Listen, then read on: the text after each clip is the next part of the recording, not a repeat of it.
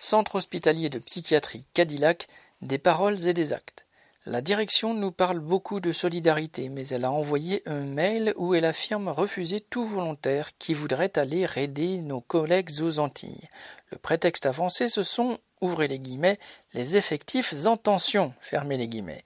Oui, on est en sous-effectif, comme d'ailleurs dans tous les hôpitaux, et en particulier aux Antilles, qui payent aujourd'hui durement cette situation. Ce sous-effectif, la direction en est responsable. Alors, on sait ce que vaut son baratin sur la solidarité. Correspondant lutte ouvrière.